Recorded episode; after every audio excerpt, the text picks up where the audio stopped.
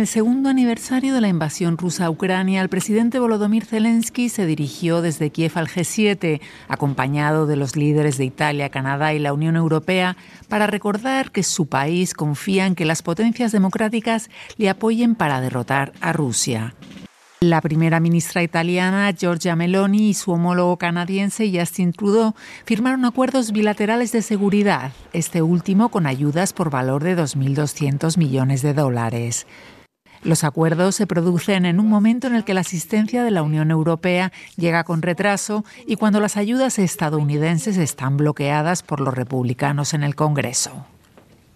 Ucrania, el militar, el ejército ucraniano necesitan más que únicamente ayuda financiera, necesitan también más munición y más armas lo antes posible. Eso es lo que Zelensky también dijo hoy durante ese discurso en presencia de los líderes que están presentes el día de hoy aquí.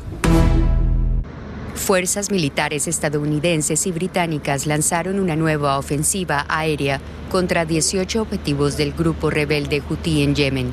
Según medios locales, los ataques alcanzaron la capital, Sanaa.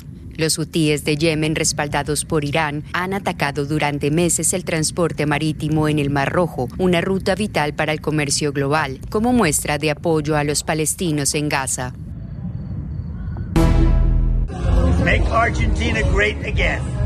¡Viva la libertad, carajo!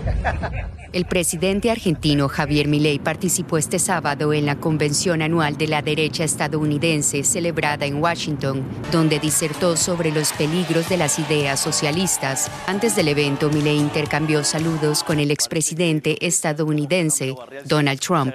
En su intervención en la conferencia de acción política conservadora, el mandatario argentino arremetió contra el intervencionismo del Estado en los mercados, las políticas reguladoras y lo que calificó de cantos de sirena de la justicia social. El jurado de la Berlinale dio a conocer este sábado sus ganadores.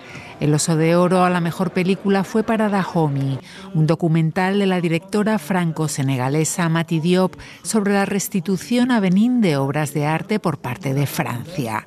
En un festival con mucha presencia latinoamericana, el Oso de Plata, la mejor dirección, fue para el dominicano Nelson Carlos de los Santos Arias por su película Pepe, en la que el fantasma de un hipopótamo que perteneció a Pablo Escobar se utiliza para reflexionar sobre el colonialismo.